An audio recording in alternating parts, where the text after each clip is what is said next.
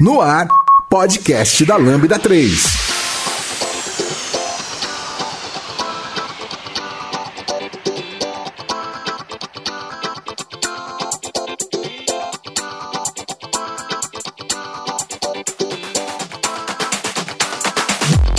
E aí, pessoal, esse é mais um podcast da Lambda 3. É, eu sou o Fábio Damasceno, eu tô aqui com Lucas Teles, Vitor Espadaço, Luísa Prata, Sérgio Prates. São os amiguinhos aqui que gostam bastante de front-end aqui na Lambda 3. E a gente teve uma ideia uh, que partiu também de al alguns comentários que a gente tiveram, que vocês enviaram pra gente, que é Angular versus React, né? uma treta ou não treta, aí depende de quem tá olhando para isso, mas a gente vai falar um pouquinho disso, a gente quer realmente comparar as duas tecnologias com qual visão? Com a visão de profissionais aqui da Lambda 3 e pessoais, tá? É, algumas métricas, algumas coisas nesse sentido nós vamos em breve fazer também um podcast sobre tecnologias front-end e tudo mais que a gente vai poder falar um pouco mais estatisticamente do uso. Talvez a gente passe por cima, mas basicamente a gente quer dar. Uh, esse é um podcast opinativo, lógico, com o pragmatismo que já estão acostumados aqui na Lambda 3, tudo bem? Não esqueçam de dar cinco estrelas no iTunes pra gente. Avalie a gente também no SoundCloud se vocês puderem. Comentem no blog. Feedback de vocês é mega importante hoje. Podcast é a maneira principal que a gente tem de falar com vocês aqui na Lambda 3. Então, tamo junto, galera. Vamos lá? Tão tímidos aqui. bora, bora, bora. Bora? Bora. Bora, bora, bora. bora. Você está ouvindo mais um podcast colaborativo produzido pela Lambda 3. Nos organizamos de forma democrática para que todos compartilhem conhecimento e boas histórias. Para ouvir no carro ou no caminho para o trabalho, temos muito papo sobre tecnologia, variedades, diversidade e muito mais. Encontre o caminho para novas ideias aqui no podcast da Lambda 3. Saiba mais sobre nossas soluções no site lambda3.com.br.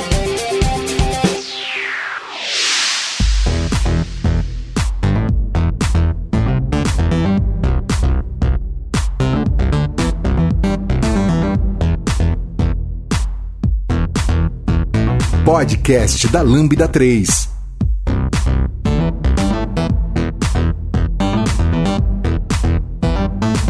A gente quer começar falando um pouquinho aqui do porquê que a gente decidiu falar sobre isso. Quem que pode começar pra gente? É, a gente decidiu, a gente decidiu falar disso porque hoje quando a gente vai falar sobre frameworks, né, de SPA, de Single Page Applications, a gente basicamente tem uma discussão muito forte aí na comunidade de pessoas que defendem Angular e pessoas que defendem React. E aí a gente queria, né, discutir as nossas experiências, o que que sai dessa conversa aqui, o que que cada um pode trazer da, da sua bagagem aí profissional. O, o primeiro fato é, é de que são os dois frameworks mais utilizados hoje, né? E aí, se a gente olhar GitHub, se a gente olhar para Stack Overflow, a gente vê que eles estão no topo ali, né? Independente do lugar que tá ali, eles sempre estão no topo. Então isso é uma outra coisa que corroborou pra gente. E é por, por isso a gente acaba utilizando em muitos projetos aqui na Lambda 3, né? Vamos começar pelo começo. Quando a gente começa o projeto, a gente começa fazendo o setup. Uhum. Como, que, como que é isso uh, é, em cada uma das plataformas? Começando aí pelo Angular. Quem pode falar? Ah, eu acho que em ambas o início é bem parecido, né? Hoje eles disponibilizam um CLI, né? Um CLI para você conseguir fazer, criar o seu projeto e algumas outras tarefas, às vezes como rodar teste, é, fazer o build de produção. Então, acho que as duas são, são amigáveis da mesma forma, né? Uhum. Basicamente, você vai baixar um client, instalar, sei lá, com NPM e vai dar um ou ng new ou create react app e simplesmente já vai estar o seu, seu projeto é, come, é, iniciado certinho para você começar a rodar no code, por exemplo. Uhum. Então, mas das duas ferramentas, né? É, elas têm, embora elas sejam muito parecidas, elas têm diferenças no suporte. Que a do Angular ela é muito mais ampla e dá para customizar muito melhor. Eu não faz tempo que eu não mexo com o Create React App mas ele era um pouco mais engessado. É, ambos têm a, a, aquela, aquele mindset de ter um eject, né? Então você pode começar com, com, com ele, mas Em seguida, se você quiser, você dá o eject, né? É, ultimamente a gente vem mexendo bastante com React Native. E o React Native, ele tem um plus ainda. Uh, acho que a gente uh, até comentou, chegou a comentar no podcast de React Native, que é o Expo, que eu consigo codar, fazer um app mobile que roda em cima desse desse app. Basicamente ele funciona como se fosse um app web, no, no fim das contas a forma de fazer é muito parecida. É, ele roda até na web, inclusive o Expo. Isso aqui dá para eu dar eject. Eu acho que o cenário é um pouco parecido. Uh, quando eu tô falando de dar eject do setup inicial do, do React, falando do React, né? Sim, é. Eu vejo que no React é bem mais comum, quando você está usando o Create React App, você precisar em algum momento da eject para ter mais controle sobre o Webpack. Com certeza. Exatamente por ele não ter a quantidade de funcionalidades que tem no NGCLI. Verdade. E existe um motivador ali, eu vejo no, na, no, na comunidade Angular, que é para você não precisar dar eject no Angular. O CLI ele te resolve todos os problemas que você tem uhum. e ele é extensível para você ir nos seus corner cases é, que vão acabar acontecendo. Já no Create React App, às vezes, ah, eu quero compilar um SAS aqui, você já não vai conseguir configurar muito fácil ali o seu Create React App, você vai ter que dar eject e fazer do seu jeito. Por mais Concordo. que ele tenha evoluído, agora já tem até suporte, se você quiser começar um projeto com TypeScript, com React, já é possível por padrão. Na prática, para startar um projeto, você começar ali a codar, eu acho que é muito... Tá eles estão muito em par. É, então, você falou num ponto importante, cara. É o, o, o, a visão do Angular ela é muito mais. Como a gente já falou, ele é um framework, né? E o React é uma lib. Que apesar disso, vem com todo o ecossistema. Você nunca faz só React, né? Normal, nunca não. Nunca é muito forte. É, você pode fazer, mas em geral utiliza ele com combo de ferramentas e aí que são parecidas ou fazem coisas que o Angular já resolve para você ali, né? Uhum. Independente se é melhor ou, ou melhor. É, eu até costumo pior. dizer que talvez essa comparação não seja nem justa, né? Você tá é, comparando a, gente... a biblioteca de Vue com o framework completo que faz tudo. Sim, perfeito, perfeito. Se a gente for olhar só para a parte de Vue, aí a gente pode, a gente vai entrar mais para frente nesse tópico, talvez, aí de funcionalidade como cada um lida com essa parte. Mas falando ainda do setup, é, você falou do eject. E tem um, tem um ponto que uh, me incomoda bastante no React, que é eu não ter um webpack logo de cara para mexer ali. Eu tenho que ejetar, fazer todo um processo e aí eu posso ter um webpack. Tanto que eu, pelo que eu vejo aqui na Lambda, nos outros projetos, uh, o pessoal começa uh, sem Create React App, faz o seu setup. É um caminho lógico para quem está usando libs no, no JS. Então, uh, eu tenho impressão, e aí não sei se vocês compartilham dessa impressão, que o Angular, uh, o pessoal que está mais acostumado a ter um bloco que resolva os seus problemas vai, e o React, como ele é uma lib, é uma pessoa que gosta de montar a sua arquitetura front-end ali do zero, nos detalhes. Não que isso não possa ser feito no Angular, mas no React eu tenho a impressão que atrai mais esse tipo de perfil de pessoas ali. Não sei se vocês concordam com isso. É, eu concordo porque isso foi uma coisa que eu senti quando eu fui começar com a aplicação React, porque eu estava acostumado a trabalhar com Angular. E aí, quando eu comecei a trabalhar com React, eu comecei a ver que muita coisa do que ele já tinha pronto, né? O Angular já tinha pronto eu tinha que fazer na mão no React e começou, caramba, quanto tempo eu vou demorar pra fazer isso? E aí começou a me passar essa preocupação de muito relacionada a tempo, né? De que eu ia ter que fazer coisas simples tudo na mão. Mas aí é uma questão de perfil, né? Tá, você tem um exemplo? Seria legal. Um exemplo que eu posso citar é por exemplo, quando eu vou fazer um two-way data bind, por exemplo. Tipo, quando eu tenho que fazer um on-change lá do campo e aí eu preciso alterar esse valor no estado do, de um componente. Esse seria um, um exemplo que eu posso citar. Então, como ele não tem data binding, né? Ele é um fluxo só de dados, né? Sim. É, essa é uma grande diferença dos dois, né? Sim, porque, por exemplo, se eu criar... Quando eu crio lá um input, que aí eu falar, ah, esse input vai refletir essa variável do meu estado é, do meu componente. E aí, se eu não faço o. Se eu não programo o método de onChange para atualizar essa variável do estado, eu começo a digitar no, no input e ele não reflete isso. E aí o input fica lá como se não tivesse editado, se tivesse de only. É, mas eu vejo o. O Angular, ele, o, a gente tá falando do Angular 2, né? Eu tinha lá o Angular JS lá um tempo atrás, é. que era tudo two-way data bind, certo? É, que eu tava vários problemas nas aplicações, porque de performance principalmente, porque tava tudo sempre bindando com tudo e ninguém Sim. mais sabia o que tava acontecendo no estado da aplicação. Caos, caos. Né? E aí eles falaram, a gente tem que resolver isso. Então eles continuaram com a ideia de fazer o two-way data binding, né? Que eles fazem aquele que é o banana in the box, tem que colocar Sim. o cochete e o parênteses dentro.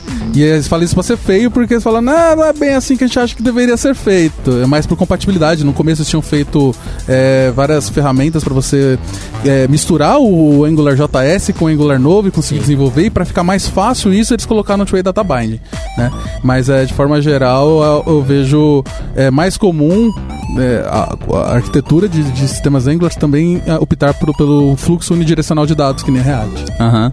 É, então, eu até acho, eu, eu acho que isso é bom, né? No final. Eles se interferem, isso é positivo. Acho que é positivo. Eu acho que isso é influência do React, eu diria. Sim. Até. Né? É. Até se for pensar historicamente, quando o Angular, o Angular 2 surgiu por causa de diferenças de ideias, né? Lá dentro, quando eles, dos desenvolvedores. E até posteriormente no AngularJS eles fizeram suporte a algumas características que o Angular 2 tinha para uhum. corroborar essas. Não, faz todo sentido.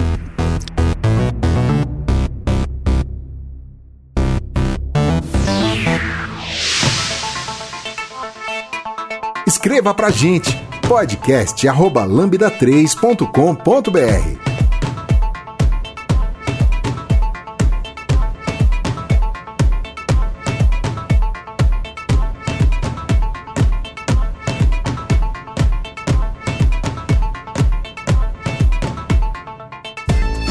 Beleza. Então a gente falou um pouco do setup, né?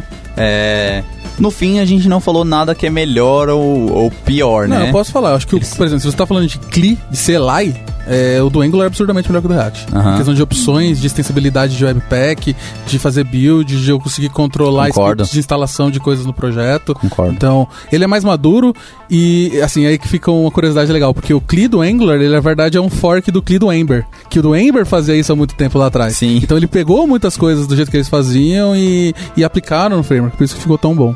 E Eu acho que do React não é assim exatamente pelo fato de desenvolvedores React normalmente tem essa ideia meio de Lego, de você conseguir montar as suas coisas. Então ele só te dá o básico pra você iniciar o seu React e, e aí tem essa mentalidade Faça o seu de você framework, montar. né? É, É. do yourself. Tem É. uma, um, um novo comando que é o NG Upgrade. Quer dizer, não é tão novo assim, mas. É, do seis, né? É, partir do 6. E, e ele, ele é possível hoje, eu não testei, mas é possível ele fazer, fazer uma, um upgrade de, de, né, dentro da sua aplicação gradual. Sim, ele permite. É, ele a- permite isso e é bem interessante. Né, a- a- o conceito disso, porque você não precisa parar, sei lá, quantos meses, algum tempo da- pra fazer esse upgrade. Você pode fazer gradualmente dentro da equipe. assim. Uhum. Sim, ele permite os dois ecossistemas, né, se pode chamar assim, eles Uhum. coexistirem numa mesma aplicação. Então você vai ter o Angular JS e o Angular 2+, na Uhum. mesma aplicação. Isso é bem... Isso foi bacana porque ajudou, eu a- acredito que tenha ajudado as pessoas a migrarem, né? Mas eu não sei se na prática isso seria uma boa ideia de se fazer. É, eu fiquei Ah, pensando falando nisso de duas também. coisas agora. Que a gente tinha um. Tem uma iniciativa lá em uma forma de você conseguir desenvolver Uhum. o Angular 2 com o Angular JS para você fazer a migração. E tem o CLI do Angular 6, que é o Isso. cara que vai fazer um upgrade, por exemplo, do seu. é, da, da sua versão do Angular, ele já vai saber ler o seu código e alterar os módulos sem você ter que se preocupar. Ah, tá, tá. Entendeu? Entendi. É, é pra você dar upgrade na- nas versões mesmo do. É, Isso, nos seus- majors. Nos internals dele. É, exato. Assim, é, em- no geral, assim, principalmente na parte de setup, eu diria que se você é uma pessoa que você já mexe mais com JavaScript, já gosta mais e acaba já conhecendo melhor O ecossistema. do ecossistema do JavaScript, o React ele se torna um pouco mais fácil. Eu acho que é mais fácil você começar a mexer com ele porque você já conhece algumas coisas. Uhum. E o Angular, ele foi até a- toda a parte da filosofia dele é pra pegar maior número de pessoas até que mexem mais em back-end e tudo mais. Então, dependendo das, de onde você vir, é, direcionaria pra começar, né, mexer com essa parte de SPA. É o que você está é falando agora é, é realmente. to- todas as pessoas que normalmente eu vejo que estão começando com front-end com Angular são pessoas que normalmente eram back-end em .NET ou Java, Sim. alguma coisa assim. E aí o TypeScript dá aquela sensação de você estar num, Tá num ambiente mais, mais, mais amigável? Quentinho. É, por mais que você consiga que- usar o. é, mesmo que você consiga usar o TypeScript também com React, eu inclusive recomendo isso, porque eu acho que o TypeScript é muito bom. É, eu acho que tá- traz esse. E você tem um framework completo. Você não tem que se preocupar muito em buscar coisas. é, ah, não, como é que eu vou fazer rota? Não, tem aqui minha documentação do Angular, é aqui que eu faço rotas. Então, é, é, é mais amigável para quem já tá acostumado com esse tipo, com esse modelo, certo? É, e até que eu falo da facilidade, acho que vai muito de pessoa para pessoa. Para mim foi muito mais difícil começar com Angular do que com React, porque eu tenho o perfil de também. olhar, a- a- eu tenho que entender o framework, eu quero saber como é que eu faço as coisas todas para eu começar a desenvolver. E aí com Angular tem tudo, um monte de coisa, eu realmente perdi Infinito. muito tempo Infinito. para entender o framework para conseguir desenvolver. No React eu falei: "Ah, não, é assim que faz view". E é isso. Tá bom. E aí eu fui atrás de outras Mas o seu, coisas. pra seu fazer. perfil, né? É, e por isso que eu falo, acho que depende muito. É, Ah, qual que é mais fácil? Não sei, depende. Então aí que tá. Eu tenho uma opinião sobre o, o que é mais fácil começar, né? Eu diria que React você tem que ter um conhecimento melhor de JavaScript. Por exemplo, quando eu vi que quando todo mundo começou ao meu redor a trabalhar com React, todo mundo teve problema com contexto, this, nesting. é, Então, esse é um problema generalizado que, na minha opinião, é um desconhecimento de como o JavaScript funciona na sua essência. Há muitos anos. Sim, é, mais de 15 concordo. anos. Então, o React, o, o Angular já abstrai, vai abstrair isso pra você. Basicamente, você não, praticamente não tem problema de contexto, né? Com raras exceções ali. Até porque o TypeScript ajuda nisso quando você tá acessando. Ele falou, opa, você tá acessando um cara que talvez não seja o que você queira, né? Por ser fortemente tipado ali.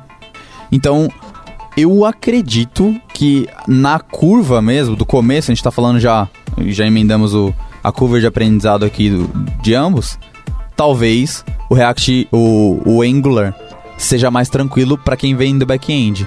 Né? E aí eu acho que é isso que a gente falou aqui. Então, beleza, é mais tranquilo. Mas pra uma pessoa que tá começando do zero, qual que seria o mais fácil na opinião de vocês? Aí acho que complica porque vai vai de perfil, né? Do zero. Porque, por exemplo, a- a- Sem JavaScript, qual que é mais simples? eu acho que React é mais simples. Concordo. Eu acho que ele é bem mais simples de você pegar a ideia e, e, e aprender o React. O problema é que você vai ter o sistema, o- as bibliotecas satélites. Você vai ter que, ah, vou fazer rota, vou precisar, o que, como é que eu faço rota? Ah, vou lá no Mas pra React quem, Router. pra quem é do JavaScript, será que isso é um problema? Eu acho que não, porque já é o mindset das pessoas. de Exatamente, É, exatamente. é, esse é o ponto que eu- quando eu levantei é que quem mexe mais com JavaScript, entende melhor JavaScript, geralmente vai ter mais facilidade com Ah. React. E a ideia, é, o que a gente quer dizer com entende e faz? Por exemplo, no JavaScript há muitos anos a gente tem. é, todo mundo sabe que é um é mega fragmentado o ecossistema de JavaScript. Tem, a gente tem aquela piada que fala que uma lib, um framework, nasce a cada um segundo e tal, aquelas, aquelas piadas sobre JavaScript no GitHub. Então, ah, é legal contextualizar que é isso, né, que a gente quer dizer. É porque ah, a- a- quem, quem vem do front-end há alguns anos já usa pequenas libs para pequenos trabalhos, né, não grandes frameworks. Uma prova disso, se a gente voltar lá atrás, era o Backbone, em que ele resolvia a parte de arquitetura do seu projeto, mas se você quisesse fazer a view de- com jQuery, tava tudo bem. Né? né? Handlebars. Handlebars, nossa, usei muito isso. Tem uma empresa que eu trabalhava que era uma lib nossa, que a gente era um backbone nosso, que a gente ma- mantia ele e fazia todos os fronts a partir dele, assim. E era todo mundo front-end, né? E era todo mundo front-end. É o perfil do front-end, né? Normalmente o cara full stack veio do back, não já não pensaria assim. Ele já, pô, qual o framework que tem aí? Então, ah, tem tem o Angular, então vamos pra esse aí que tá feitinho, É, tá tudo pronto. É, mas eu tenho um, um- um- uma vírgula, porque, por exemplo, se o cara fazer. veio de Node, Ah, tá, é back-end verdade. Node, o cara pode ter vindo de Verdade. Python, o cara pode ter vindo, não sei, de Ruby. Talvez nós estamos falando de É, A .NET. gente É. tá falando de .NET, Java, essa- essas, essas- esses backends mais corp que a gente encontra, né? Faz sentido. Eu vejo bastante gente do .NET que mexe com Angular. E todo É. mundo prefere, né? a o- micro- é.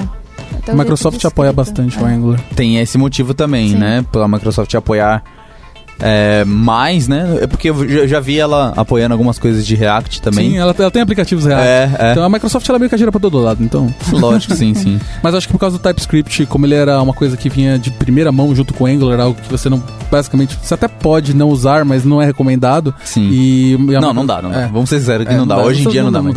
É, e a Microsoft, ela apoia muito o TypeScript, que é open source também, é aberto, tudo bem, né? É, acabou que a adoção de Angular com o .NET foi bem, foi bem maior. Por mais que hoje, se você for abrir no seu Visual Studio, eles têm template tanto para .NET quanto para tanto para Angular quanto para React. Uhum. Não, faz todo sentido nesse ecossistema, né? É, e também a própria movimentação do Angular, que agora, depois, a partir do 7 que eles lançaram, é, eles prometeram que a partir daqui eles não vão ter mais tantos breaking chains, assim. E, e as atualizações major vão ser, vão ser datadas.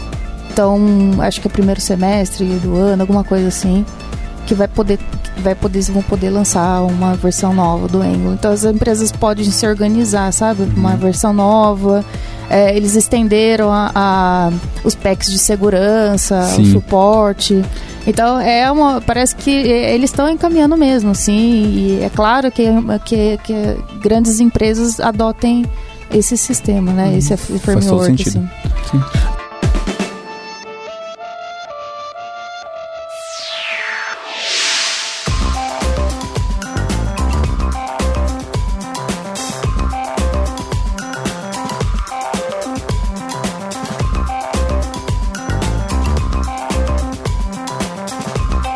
Entre em contato pelo site lambda3.com.br.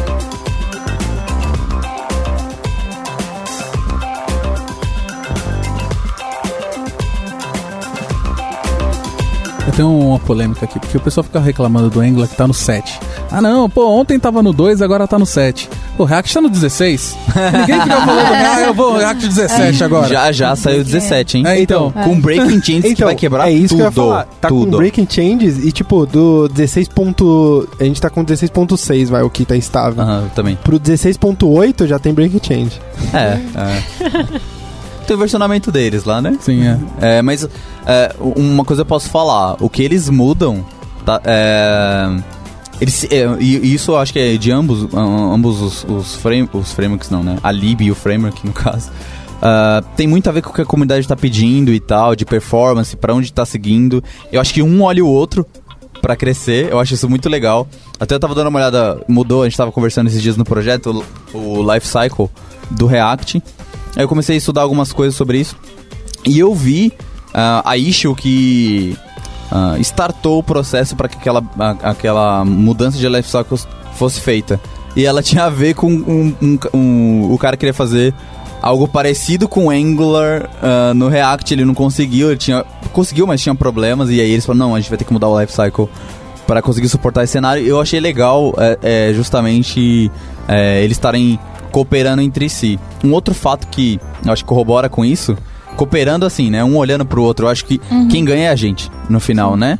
É, nós desenvolvedores, as empresas e tudo mais. Quando o React começou a crescer, foi logo que lançou o Angular 2, o React tava começando a crescer ali e tal. O Facebook lançou. Eu lembro que todo mundo falava, não, vamos usar React porque agora ele tem o Virtual DOM e não sei o que, a tese de doutorado do, do Facebook é mais, é, é mais rápido. Se a gente quer atingir 60 FPS na, na web, temos que seguir algo nesse sentido e tudo mais, né? E aí, pouco tempo depois, o Angular fez sua implementação, que foi o Shadow DOM, né? É, eu acho isso bem legal, na, na real, assim. É, mas, aí, eu queria provocar um pouquinho vocês. Eu tenho a impressão de que, trabalhando com Angular, eu fico mais distante do ecossistema front-end. Eu tenho uma impressão muito parecida. Me parece, inclusive, que a comunidade Angular, se você for olhar pro contexto JavaScript de de- de completo, parece que é um, é um subgrupo bem um pouco é, mais afastado. Isso. Eles têm suas próprias bibliotecas, têm suas próprias formas de trabalhar, têm sua própria comunidade. Eu sinto isso, eu não sei se é um- uma percepção tipo de é, pe- pessoal, né, uma evidência anedótica, mas é algo que me parece verdade. E, e talvez seja até por como ele funciona, assim, por ter nascido com TypeScript. Eu tava pensando esses dias, ah, talvez, não sei se vale a pena já entrar no, no, no quesito de testes, mas eu tava pensando esses dias que no Angular, ah, no, no 2, né? Quando a gente fala Angular, já vou- vamos deixar definido que é 2, tá? É. Angular JS e Angular É. são coisas diferentes. São coisas diferentes. E tem todo um conceito de eu pensar como eu vou injetar minha dependência no meu teste, né? E aí, o que eu amo no React é que, cara, eu não preciso pensar nisso porque eu tô usando ah, basicamente Common, Common JS. Então eu tenho import, um export, um require e eu entendo que aquilo é singleton, em que cenários eles são singleton, em que cenários não são. E aí eu consigo aquilo tá num, num local global onde, por exemplo, o meu Jest ou meu framework de teste consegue mocar facilmente isso, sabe? Eu entendo, eu tenho a impressão que no Angular é um parto eu, eu testar alguns tipos de dependência de módulo e tudo mais. Assim. É, eu tô 100% com você, eu acho que te- testes no- é, é, funciona, são bem legais, você consegue fazer de uma forma muito é, maneira testes no Angular, só que do React são realmente, realmente muito mais simples. E, e o que é- eu acho engraçado é que se você for olhar até pro Angular JS, ele já tinha esse conceito de gestão de dependência, Sim. que é um negócio que veio do MVC, Sim. que veio do .NET, de, de, de, né, de boas práticas de orientação ao objeto. Total. Não é nessa- e, e JavaScript nunca foi ó de verdade. né? sim. O própria ideia de classe em JavaScript é, uma- é um syntax sugar pro prototype antigo de sempre. Então, é, o Angular, ele olhou pra esse negócio de orientação a objeto. Você pode ver que o Angular tudo é classe, tudo você tem essa ideia de orientação a objeto pra todo lado, né? É, e, e ele, isso é o foco dele. Já que você olha pro React, como ele veio mais da comunidade JavaScript, inclusive é, o pessoal mais antigo, ele, ele traz essa ideia um pouco mais de programação até funcional, né? Porque JavaScript foi baseado em Scheme, que é basicamente programação funcional. E ele tem mais essa clara de simplicidade, né? Você não precisa ingestar dependência, porque aqui é uma linguagem dinâmica, só preciso que isso aqui se comporte de outra forma, então fica mais É, fácil. Cara, é, é mais simples o teste. Eu acho que isso é um fator decisivo, é, pra- muitas vezes, para você tomar decisão, né? No, no- no- entre qual, qual caminho seguir, assim. É, lógico, você vai olhar o time, você vai olhar outras coisas, a gente vai falar mais pra frente. Mas testes é uma coisa que nós sabemos que no mercado ainda ah, Subutilizado. é muito subutilizado, mas é algo que aqui na Lambda a gente olha com, com muito carinho e a gente. a- uma das primeiras coisas que eu vejo galera perguntar por cultura nossa mesmo é, meu, é, como é que tá esse trem aqui? É fácil? É difícil, né? E aí, o mais interessante é que quando eu estudei React, eu já tinha estudado, tipo, Babel, S6, 7, e Blaus, né? Qualquer versão que, que você quiser, basicamente, com Babel, né? Ali com Webpack. E é é igual testar. É igual. Assim, tem detalhes óbvios da lib, mas que já tem coisas que abstraem pra você. Basicamente, a estrutura do teste, a forma como você pensa o teste, eu não tive que mudar nada. Já pro Angular, é, eu tive uma curva razoável, assim, ah, para entender como testar e tudo mais. E acabei percebendo que até o jeito que eles sugerem que você teste nem é a unidade, né? A gente aqui na Lambda, eu vejo que o pessoal costuma testar Angular com unidade, né? E, é, mas o jeito que a lib lá na, na documentação e tudo mais sugere é integração. Sim, sim. É integrado, o que é meio estranho pra mim. Não que a gente não faça no React, mas é, eu acho que no ecossistema front-end isso não é muito claro e ele corrobora uma desinformação no ecossistema, eu acho, o Angular nesse aspecto. Sim. É que, é que eu falei, a gente tava falando do Angular tá ser separado da comunidade, parece, e é exatamente pelo fato dele ter tudo, basicamente, ele faz tudo. Então você não precisa ficar procurando muito comunidade ou ir atrás de alguma biblioteca que vai fazer algo melhor, fazer HTTP request. Você já verdade, tem. Verdade. Você não precisa pro- procurar algo pra fazer roda porque já tem. Não precisa Verdade. pensar, como que eu vou injetar dependência pra fazer meu teste? Não preciso, já tem, tá aqui, certo? E aí quando você vai atrás de uma biblioteca, sei lá, ah, preciso colocar máscara. Você vai ter um NG Mask lá e Pronto. você só vai procurar esses caras.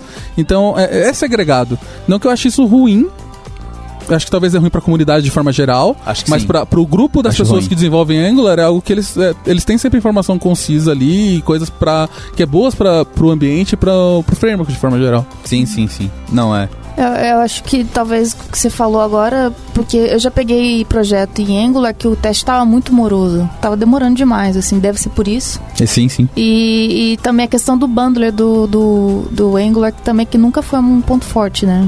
E tecnicamente Sim. ele usa É. o Webpack também, né? É, então, É. melhorou agora com o Webpack. Eles fizeram outras melhorias lá e também deram uma tunada pra. Porque eles só tinham colocado o Webpack, basicamente. Colocou, toma, vocês queriam o Webpack, toma. Aí eles agora deram uma otimizada.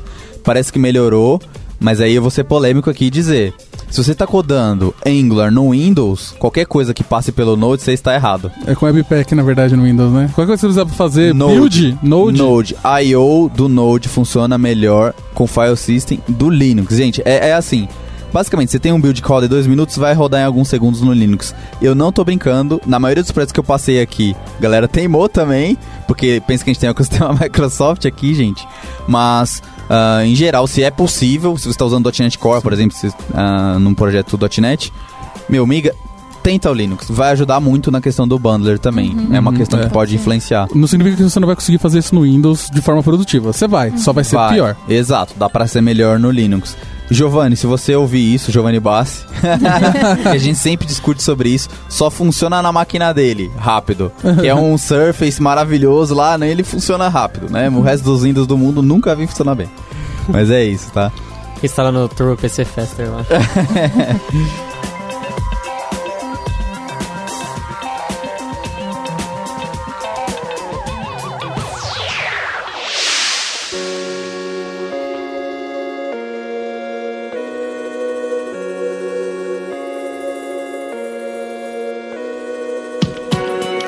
Já deu as cinco estrelas no iTunes pro podcast da Lambda 3?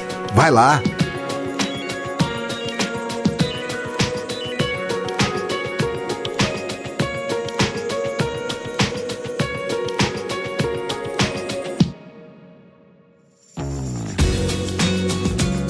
que mais? Sobre testes ainda.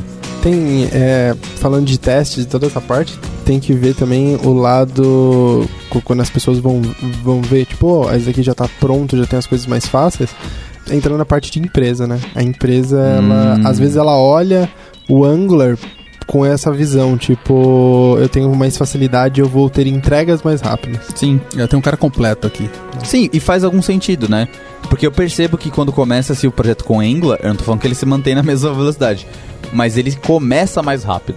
Eu tenho essa Sim. impressão nos até nos nossos projetos, mesmo quando o cliente chega, e a maioria, tá, gente? A gente percebe que a maioria dos clientes vem com, ah, com a ideia de fazer com Angular e tudo mais, o front-end, exatamente pelos motivos que a gente já expressou aqui no outro podcast.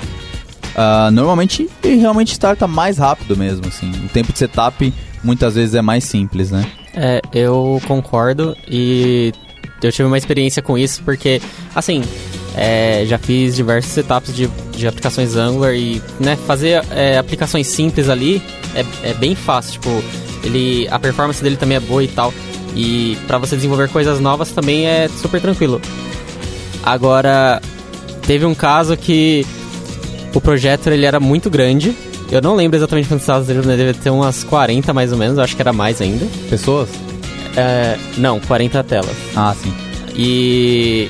E eu, tipo assim, no começo era muito rápido, as entregas eram rápidas e tal, só que aí depois começou a ficar muito travado, porque é, eram muitos módulos, eram muita, muitos componentes ali que precisavam ser importados, e aí as pessoas não sabiam de onde que vinham mais as coisas e tal. Então, por exemplo, às vezes você precisava fazer coisas simples, e aí de repente a estrutura do projeto dificultava um pouco, e aí por ser um projeto grande e um pouco é, antigo, assim, mas não, não antigo de legado, mas pouco antigo na empresa, dificultava as pessoas a iniciar novas funcionalidades que às vezes eram até simples. Sim, sim. Tal- Talvez um, um- um algo que ajude no Angular do clique, o, o- até o Teres falou, é o scaffolding. Só que, pra quem tá acostumado com JavaScript há uns anos, que aí eu acho que poderia ajudar nessa questão da empresa de fazer novas telas, já com o que existia, né? Não sei se faz sentido o que eu tô falando pra você. Cara, a gente tem o Ioma há quanto tempo, sabe? Eu uso Ioma há muitos anos já. Então, tipo, eu sei que já vem pronto, sabe? Mas pra quem é front-end, isso já é um problema resolvido há muitos anos, sabe? Então, tipo, eu acho o mérito do Angular conseguir divulgar isso melhor pra galera de back-end, isso fato assim. Mas, tipo, já, já é um. Se você quiser isso ter com React, ele é só uma lib de view, assim. Você vai colocar um, um schematic, os schematics do Angular, é, que hoje é- são baseados na lib de schematics com esse nome. Você pode usar no React também, sabe? E aí gerar templates, gerar scaffold. Tudo bem, você vai falar, ah, mas eu vou ter que gerar do meu projeto. Eu entendo que o, o Angular já vem com dele lá, bonitinho. Mas eu também, eu nunca trabalhei num time com Angular que não tivesse que ter customizado seu schematics. Nós estamos fazendo algumas coisas aqui nesse aspecto, que é padronizar visualmente os nossos projetos, código, ah, deixar com, com o mesmo padrão. E aí, a gente conversando sobre isso, em pouco tempo a gente teve que criar um schematics específico pro, pro, pro nosso projeto, sabe? Você quer que ele. Ah, você tá usando Bootstrap? Você vai querer que ele renderize de um jeito específico, sabe? É. E aí eu acho que é natural, assim, você ter que criar. Então talvez no começo seja legal. Não sei se vocês co- concordam comigo. Mas se realmente scaffold é um negócio que me. que me ajuda, é possível fazer também no React, assim. Ou não faz sentido isso. Sim, sim, faz sentido. É, com relação a isso, agora indo pro lado do React, né? Porque aí eu falei do, do- da parte de importação de, de módulo e tal do, do Angular. No React eu acho isso mais claro porque, assim, eu particularmente eu, eu mexi bastante já com JavaScript puro. Né? Bom.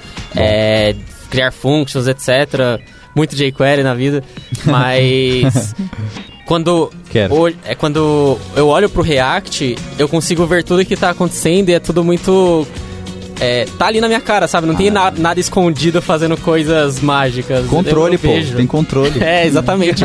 E Isso é bacana, porque, por exemplo, se acontecer algum tipo de problema, eu consigo explicar mais fácil porque está dando aquele problema do que eu ter que estudar todo o framework para entender por que, que aquilo está acontecendo. Então, Os erros também são bem claros do React. sim, É. sim. Então, pra mim é, é bem, bem clara a diferença assim nessa questão de, de entender o que está acontecendo e, e poder utilizar da forma que eu achar melhor. Eu acho que um, um grande responsável disso é a forma com que cada um deles lida com a parte de exibição, né, com a view. Vamos falar sobre isso. né? Porque o React ele usa o JX, que é basicamente JavaScript é, com uma fantasia de HTML. Uhum. Sim. Você está escrevendo no JavaScript ali. Sim. né? Não tem muito segredo no que você pode fazer. Você pode, você escreve HTML e um JavaScript no meio. E é isso. Quando você está falando de Angular, uma view do Angular, ele tem quase sua linguagem própria. É, Você pode fazer uns for lá NG com a sintaxe, for. você consegue fazer template, você tem if para display, tem um monte de coisa específica do template, de como o Angular faz. É, quando você faz um, um binding, na verdade, ele tá. Ele é, é é a troca do. Ele troca aquilo por um parâmetro dele. O quando você coloca um form, na verdade, não é um form do HTML que você está colocando, é um NG form por baixo dos panos que ele coloca para ele saber lidar com, com o ciclo de vida, com os requests e tudo mais. Uhum. Então, o Angular faz muita coisa por baixo dos panos para simplificar, mas que ad- adiciona complexidade. Então, simplifica o seu uso, é sempre aquela troca que você tem. Você pode ter um uso simples, mas aí quando você tem uma manutenção, ou você tem que lidar com alguma coisa fora do que você está esperando, você vai ter uma complexidade maior para saber o que está acontecendo. sim. É, foi, é exatamente isso. É, eu concordo com isso, cara. É, e eu acho que é uma característica de framework, assim, né? A gente, a gente entende que é, é a abordagem que é diferente, gente. Então, a gente tá. Não, a- o intuito não é falar mal, mas é uma, é uma característica dele. Erros são difíceis de, de encontrar, né? E aí, uma coisa que antigamente a galera via, é, tipo, batendo bastante no React, ah, não, mas refatorar é difícil demais e tal, né? Eu acho também uma questão importante, assim, eu até falava, não, realmente, com TypeScript parece mais fácil no dia a dia ali você refatorar código, você tem insight ali de qual- quais parâmetros eu posso mandar rapidamente ali num método e tal. E aí, só que agora eu podendo usar com React também, né? Parece que sim, esse problema a gente já. Os dois estão se igualando, né? É, é aquele velho ditado. Se você não faz teste, vai ser sempre difícil refatorar. É, Ainda então. mais quando você está lidando com JavaScript. Esse é um ponto crucial. Eu sempre substituí o TypeScript antes de ter de, de, de começar a usar ele com React por testes, casa. E, e- e o próprio prop type e tudo mais, esse tipo de coisa, Sim, sim. me ajuda a dar feedback nos meus componentes, né? Eu acho que todo, toda ferramenta que pode aumentar a sua segurança na hora de desenvolver, ela é importante. É Você tem que importante. escrever testes. Se você consegue usar um sistema estaticamente tipado para te ajudar, te dar dicas e lidar com o seu código, é uma, boa, é uma coisa boa. Se você tem prop types, usa também. Aham. Se você tem lint, usa lint para ter certeza que seu código está de acordo com o que você, do que foi combinado com o seu time. Então, tudo isso ajuda quando você precisa refatorar, quando você vai ter problemas. Sim. Certo? Então, é, se você não faz alguma dessas coisas, provavelmente você vai ter mais dificuldade. Sim. E é, e é- e é isso, não é, isso não é culpa de um framework ou de outro. Faz todo sentido, cara. É um mindset, né? Sim. Não é culpa do frame.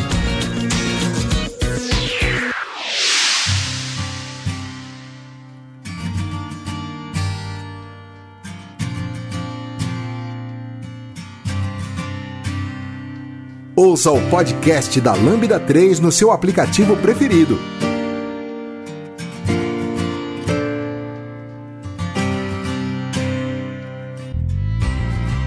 Agora vem a pergunta.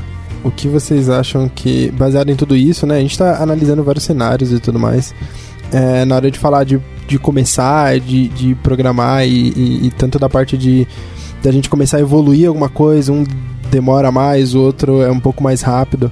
Mas baseado nisso, o que vocês acham quanto à entrega? Assim, vocês acham que, por exemplo, dado, dado a mesma, mesma coisa para fazer em ambos, você acha que um é mais rápido que o outro? Como que vocês entendem Em quanto tempo? Depende. Eu Tá, minha, minha, tá. minha- minha resposta é tipo muito É depende. sempre relativismo aqui. É. Depende. Se você tem um time, por exemplo, que ele é mais é, back-end, .NET e Sozinho. C Sharp, Sozinho. e você precisa fazer um front-end SPA, coloca Angular pra eles fazer que vai ser mais rápido pra eles. Acho que vai ser o impacto é menor. Se você tem um time que já tem um time JavaScript maduro, que conhece o ecossistema, vai de React. Os dois vão resolver o seu problema. Eu acho que é muito uma questão de, de do que que você do que que você tem em mãos pra conseguir fazer. Você tá, você tá sozinho, pode decidir a tecnologia que você quiser. Escolhe um. Por quê? Eu vou falar o mesmo argumento. Se você é um desenvolvedor já back-end, tem algum Você. conhecimento, você, Qu- sozinho. quando diz- Você, sozinho, o Teles. eu Teles, eu vou de React. Por quê? Porque eu gosto de JavaScript, é, eu- por mais que eu vou usar Você tá TypeScript. falando que Angular não é JavaScript? Não. É, o, que eu, o que eu acho, assim, o, o que eu sempre falo, é, eu tenho preferência pro React para desenvolver, porque eu, como eu falei, eu gosto de JavaScript, e JavaScript é uma linguagem é, interessante que ela deixa você se expressar de várias formas diferentes, certo? É, ele não te obriga a ser OO, né? E eu gosto disso, eu sempre falo que sou uma pessoa que gosta muito de programação funcional, inclusive, eu consigo me expressar e fazer coisas que de forma que o Angular não me deixa, ele me trava mais na- no quesito linguagem. Ah, eu, se eu vou fazer um service no Angular, eu sou obrigado a criar uma classe para isso. Nossa, é horrível isso, cara. Né? Não, é- você é obrigado, não é. Mas você pode fazer uma função anônima para fazer, você pode, só que vai dar tanto trabalho que fazer uma classe é mais fácil. Então você fica preso ao paradigma de OO, bem mais preso com Angular, eu me sinto mais preso do que com, com- no, no React. E isso independente de TypeScript. Então, por causa disso, para conseguir usar, eu acho que as features da linguagem do JavaScript de forma completa, o que eu gosto muito de estudar a linguagem de programação de forma geral, é, eu prefiro React, eu acho mais simples, eu gosto da ideia de Lego, de eu conseguir compor, é, a- escolher as ferramentas específicas para resolver cada problema. Eu quero usar isso aqui para resolver meu problema de HTTP request, porque nesse, nesse problema vou- esse cara performa melhor. Eu quero escolher essa forma de fazer rota porque eu consigo, é, porque ele sei lá, tem um API de definição de rota que eu acho mais elegante. Eu gosto dessa ideia, dessa liberdade que o React me dá. Tá bom. É, eu acho que, é, é, sim, você percebe que o React traz coisas do Angular para dentro da linguagem e o Angular faz a mesma coisa. E, e as equipes que mantêm estão tudo no Vale do Silício, né? E, eventualmente eles tomam um café juntos, assim. E, tipo, a gente que polariza muito, assim, as coisas. Eu acho que cada, cada framework atende um mercado diferente, assim. Uhum. Eu vejo dessa forma. Mas cê, pra Luísa, você vai começar um projeto do zero. O que você leva em consideração pra decidir assim? Ah, se for um projeto meu, eu usaria React. Uhum. Mas, mas assim, se a empresa fala que é Angular, eu também não vou contestar tanto. assim. Uhum. Mas por que motivo você usaria React, por exemplo? Porque também eu vim do background do, do JavaScript. JavaScript. é, trabalhei com um framework meu. Ele me dá muito mais liberdade para trabalhar. Aham. Eu sinto, me sinto mais eu trabalhando com React. É, pra você ver a diferença, porque eu venho mais de back-end, mas eu também prefiro React. É. Exatamente É, mas- Pela ter mais esse contato né? com JavaScript e tal. Mas é, mas é, aí tem uma outra característica, né? É, quem não gosta de front-end prefere o Angular porque realmente ele vai pegar na sua mão mais ali É, pra fazer as coisas. Então, É, deixa eu fazer um disclaimer também. É, por exemplo, já teve vários casos, inclusive na Lambda, que eu não tinha escolha. Ou a gente escolheu o React por outros motivos, né? É, a gente falou, ah, a gente vai fazer esse sistema. É, a gente tem um outro time que está trabalhando para esse mesmo cliente. Sim. Eles escolheram fazer Angular. A gente falou, vamos manter a mesma tecnologia para o cliente. sim, sim. Vamos usar Angular. Eu não me sinto nem um pouco mal, ou tenho, é, eu vou reclamar alguma coisa de usar Angular no projeto. Não, eu vou não, ficar não. muito feliz, inclusive. A gente Porque o fato de eu poder. boas, né? Exato, se eu puder usar um framework é, bom e moderno pra lidar com esse tipo de, de, de, de- problema, é, pra mim tá ótimo. Eu não vou reclamar de usar um ou outro. Uhum. E que tá em constante evolução. Então, o Angular, ele.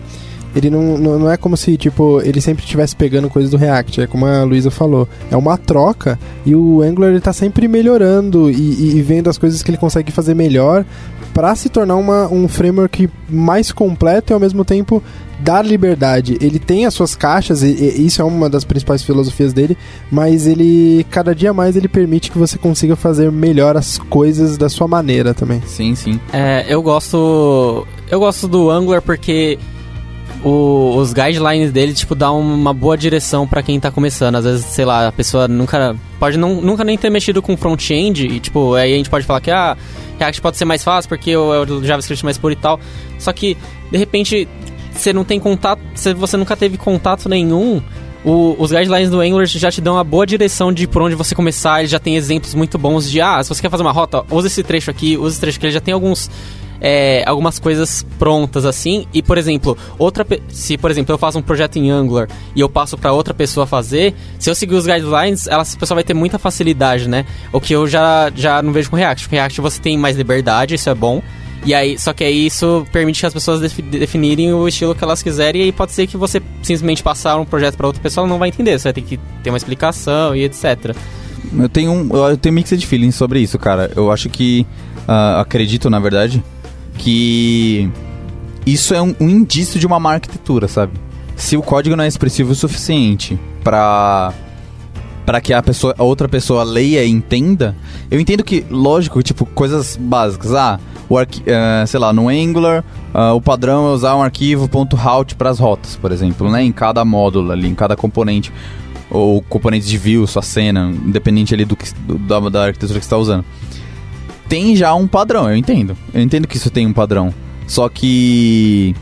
Quanto tempo eu demoro para perguntar pro meu amigo onde estão as rotas, sabe? Sim. São 5 segundos. Então. E ele fala, ah, tá ali, ou tá aqui. Então. Você entende? Sim, é que. Será, será que é, é tão benéfico assim É. mesmo, sabe? E, e eu tenho exemplos também de pegar projetos em Angular que eu tive que chamar as pessoas e perguntar o que, que tá acontecendo aqui. Porque Sim. não adianta ter guideline porque essas pessoas não seguem. É, tem Ah, essa então, também. Beleza. É, então, é, Concordo. pode decidir não, não, não seguir por algum motivo, ou teve uma necessidade que não estava no, no guia padrão do Angular e ele teve que fazer uma, entre aspas, gambiarra para conseguir lidar com aquilo. Às vezes não foi nem maldade ou falta de, de, de- de comprometimento de qualidade de código. Às vezes não tinha outro jeito, ele tiver que fazer. Pode né? acontecer. Pode acontecer. Tem algumas. Pelo fato do Angular ser tão grande, ele tem umas gambiarra meio estranhas, às vezes, de um negócio que eu olho assim, eu sou obrigado a fazer pra fazer algumas coisas, eu falo, hum, isso aqui é tão feio. Vocês fizeram isso aqui, né? Hum, não tem escolha, né? Tem que fazer desse jeito, tá bom. É, não tem jeito, não, Não tem jeito. tem, não tem. jeito. É que eu Qualquer vejo coisa grande que... fica assim. Não, eu- é que eu vejo que que no Angular as pessoas são mais é, talvez propensas a seguir os guidelines, não sei. Não são. Eu Sabe tenho, eu tenho uma tendência. Eu tenho. Desculpa te interromper. Eu acredito que é por causa do, do padrão. Uhum. Que ele fala, ah, não, a gente não é só MVVM, a gente é MV qualquer coisa. Não, é MVVM e as pessoas estão acostumadas com MVVM, MVC do back-end, sabe? Aham. Então, quando eu olho, ah, eu sei o quanto que é o controller, eu sei o que é a model, sabe? Uhum. Sim. Eu sei, o estado, eu não chama de estado, eu chamo de model, entendeu? Aí, agora, eu acho, eu acredito que o React nesse aspecto é muito mais moderno e muito mais alto nível do ponto de vista de front-end, otimização e um- uma boa engenharia de software mesmo, porque justamente ele voltou a fazer o desenvolvedor a refletir sobre o estado, sabe? Você não, tipo, o MVC foi bom na sua época, ele nos ajudou, nos trouxe até aqui, mas não é bala de prata, entende? Sim, sim. Isso... E a gente vem usando até agora. E aí a visão é, olha, a gente tem um estado e pensar em, em eu sei que você pode fazer Angular dessa maneira, mas na minha visão isso veio do React. Pensar num componente stateful, num componente stateless, isso é alto nível, sabe? É algo que a gente fazia, na verdade, lá atrás no desktop, que a Uhum. gente largou na web praticamente. Você entende? Eu sei que mas a minha, eu tenho uma impressão de que parece que foi uma transição arquitetônica pra gente voltar ao que a gente tinha lá de, de desktop, sabe? Em que o eu pensava em componentes, em componentes reutilizáveis e tal, lógico que de outras maneiras, com outras linguagens, mas eu sinto uma aproximação maior do React nesse aspecto do que do Angular. Eu sinto que eles estão indo por um caminho meio ah, diferente do, do resto da web, assim. E talvez esse seja o caminho que a gente vai viver, por causa de WebAssembly, porque tá vindo Blazor, né, que o, o, o Teles adora. Ah, maravilhoso. Então, não sei, eu, eu, eu sei que eu, eu, eu É, assim, é sou tendencioso pro React, mas é... a- o Angular, ele é uma coisa que tem que dar o braço a torcer pro time, é que eles abraçam as coisas que, que são... Eles não têm medo de mudar coisas importantes no framework pra melhorar, né? É tranquilo, sei lá, o Angular JS tinha o esquema de MVC literalmente. Você tinha controller, você tinha view e você tinha model. Quando você tá falando de Angular novo, você tem o seu componente que tem a view. Ele já fica um pouco menos... Já é mais próximo, por exemplo, do que é um React, né? Embora uma coisa que eu, eu sempre me incomodou é o fato de eu poder colocar minha view num arquivo separado e ser algo que é... Que é, Junto. que é, que é, é- você, você pode fazer isso aqui é o padrão. No Porque- Angular, sim. É, porque isso dá uma impressão de que você pode criar componentes muito grandes. No React é mais de. Eu, eu sinto isso, acho que mais no estilo, que quando eu tô codando meu componente Não, e, o- e HTML começa a ficar grande, você fala, hum, algo pera, isso aqui tá. Vou quebrar isso aqui em mais coisas.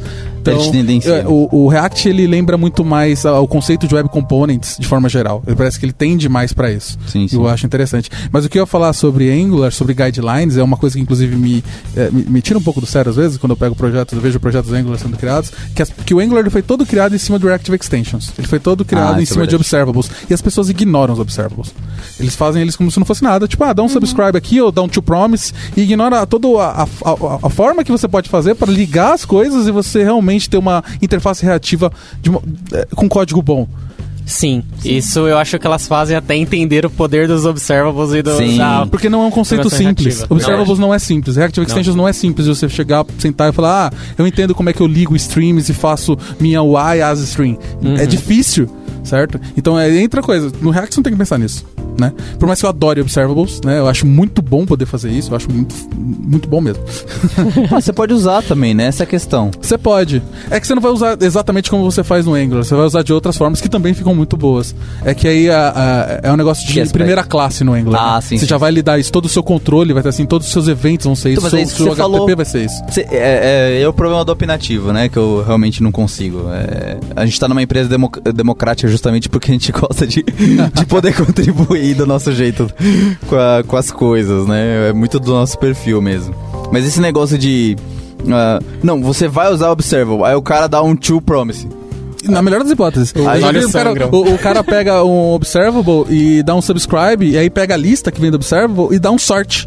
Eu falo, não, você já tem observable, é só dá um sort ali. Exato, não fala gente, disso. gente. É importante. Se você se sentiu julgado, é, perdão, mas é que assim, o Observable é muito poderoso. Desde que o time do Angular colocou, Não foi por ficou- nada. Não foi por nada, a gente ficou animado e tal. Então não se sinta. É, de repente você não, realmente não tem esse conhecimento e, e tudo bem, tá? Mas es- dê uma olhada no Observable, começa a mudar isso, porque quando você é, basicamente torna ele to promise, você vai perder tudo que o Angular te dá ali de controle no lifecycle, de fazer sua interface reativa, né? No começo, até quando eu vi o nome React, eu até achava que React era reativo, né? Até estudar e, e entender que não era, apesar de dar pra fazer. Mas o Angular, ele. Eu poderia dizer que ele é reativo por natureza. E que a gente, Sim. quando começa a usar, a gente.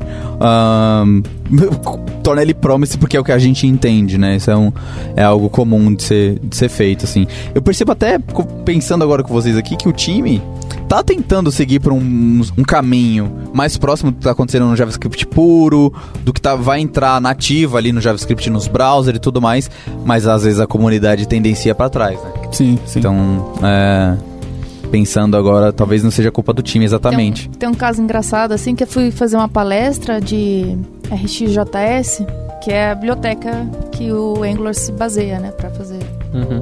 os, os observables. E, e aí eu dava exemplos em Angular, do, da biblioteca. E aí no final da palestra as pessoas perguntaram se era React, porque eu tava dando- falando de reativo tal. Ah, faz todo sentido, faz todo sentido. Ah, não, Sim. pera. Era o Fábio lá. Era eu, era eu, é React? É, é React. É o tipo de pergunta que eu faria, com certeza. Inclusive, é, uma forma legal de você usar o- a cola do Reactive Extensions no Angular é com Redux. Né? É. Você, pode- você consegue usar Redux também com Angular, Sim, com sim. Vue, com jQuery, com o que você quiser. É, e o framework, o NGRX, para você colar, você transformar a sua story em Observable, ela simplifica as coisas, que eu inclusive acho mais fácil trabalhar com Redux no Angular do que no React. em que aspecto, cara? É, o boilerplate, principalmente. No Ah, React você tem que lidar com aquele boilerplate de conectar seu componente na store, você tem que lidar com como você gerencia os estados inicial dos- de cada reducer, todas essas coisas. Eu na tenho- versão do Angular, ela, é, eles optaram por. aí é- não tem nada a ver com a biblioteca do React ou do Angular. Tudo e sim da, da biblioteca que conecta Redux no React e conecta Redux no Angular. Você diz aquela parte em que eu, no final do componente no React, passo um connect, e aí os mapeamentos para propriedades ali e tudo Sim. mais, do estado para propriedades? Exato, também. Isso. Também. É, outra coisa que eu acho bem legal que, por exemplo, quando você está trabalhando com React Redux, você tem que lidar com efeitos colaterais, a gente já vai colar para um cara, ah, a gente vai de Saga, vai de React Observable, que é um cara bem legal para você trabalhar com Redux também, é, ou Funk, né? No, no, essa biblioteca do Angular, ele já tem uma, ideia, uma forma de você trabalhar com effects usando observables, usando Reactive Extensions. Ah, sim, sim. É, Que eu já torna- usei Saga, por exemplo, para isso. Então, é, eu, eu achei muito elegante a forma que eles fizeram, né? Por mais de todas as coisas do Angular. Eu Então, acho interessante, mas eu tenho medo. Porque no final, quando você abstrai, principalmente é, quando eu tô lidando com o estado global e quando eu não tô, é, se ele faz isso automático pra mim, eu nunca vi isso no Angular, tá? Uhum. E aí a- a- o meu medo é. Será que fica claro quando um componente tá usando estado global e quando ele não tá? É, fica, fica, porque Fica? assim, é, o que acontece é que o seu, sua store, ela vira um observable. Então quando ela, altera, quando ela altera, ele basicamente ele vai dar um next, um publish no seu, no seu observable e ele vai alterar todo mundo que está usando aquilo. Você ainda tem o boilerplate de reducer, você ainda vai ter o boilerplate de fazer as actions, Isso você é vai ter tudo isso aí. Isso não é boilerplate, na Não é verdade é boilerplate, alteração né? do É estado, né? É a forma que você lida com o estado. Código de Você ainda vai negócio. ter que fazer isso, certo? Eu só acho que é mais elegante. Eu, gost... eu achei mais, é, mais legal de escrever Faz é, o Redux sentido, com o Angular nesse caso, mesmo preferindo, preferindo React. Olha só, como, como o mundo dá a volta.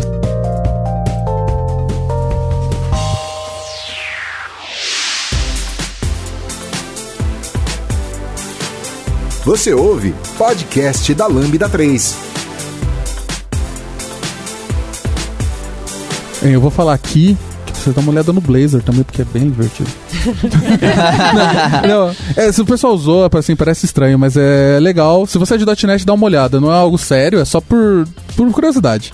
Se for falar sério, e aí provavelmente a gente vai ter daqui a um tempo um podcast Isso. sobre isso, é, eu, eu sou muito fã de Elm. Pra mim, se eu pudesse escolher um framework front- front-end pra trabalhar, seria Elm. Para de dar spoiler do próximo frame. Mas é, isso aí a gente vai discutir no próximo podcast. Pessoal, é isso. Então a gente tentou ser o mais imparcial possível. Ah, a gente citou por cima algumas estatísticas de uso, a gente não, nem, nem chegou a dizer exatamente ah, quem é mais usado em, em cada lugar. A gente pode dizer que eles estão muito próximos hoje, né? Ambos são ah, bem utilizados. Corporativamente, a nossa, ó, olhando aqui para a Lambda 3, é bem utilizado pelos clientes o Angular, né? Recentemente também percebemos que começou a surgir mais projetos React, mas o Angular ainda, por essa proximidade, por nós sermos ah, referência em Microsoft, acaba sendo ah, a, a escolha quase que natural ali, porque tá meio que no mesmo ecossistema e tudo mais. Ah, tem o apoio da Microsoft, os desenvolvedores em geral, backends, conseguem eh, seguir um caminho, um, um fluxo de startup, como o Sérgio falou, tranquilo. Então, tudo isso que a gente falou. Então, essa é a nossa percepção aqui interna. É. Do mercado, a gente vai fazer um podcast mais pra frente que engloba é, tudo, pra gente falar um pouquinho do estado do, do JS, de seus frameworks aqui.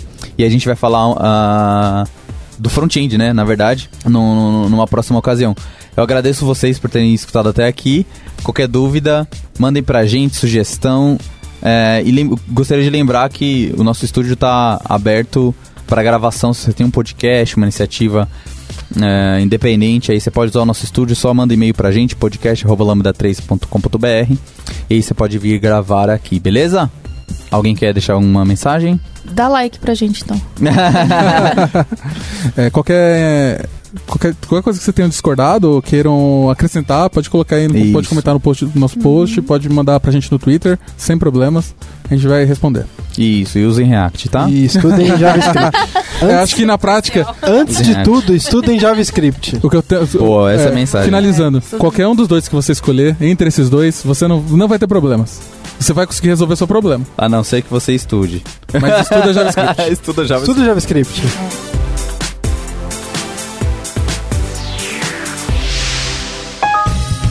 Você ouviu mais um episódio do podcast da Lambda 3. Indique para seus amigos esse podcast. Temos também um feed só com assuntos diversos e outro que mistura assuntos diversos e tecnologia.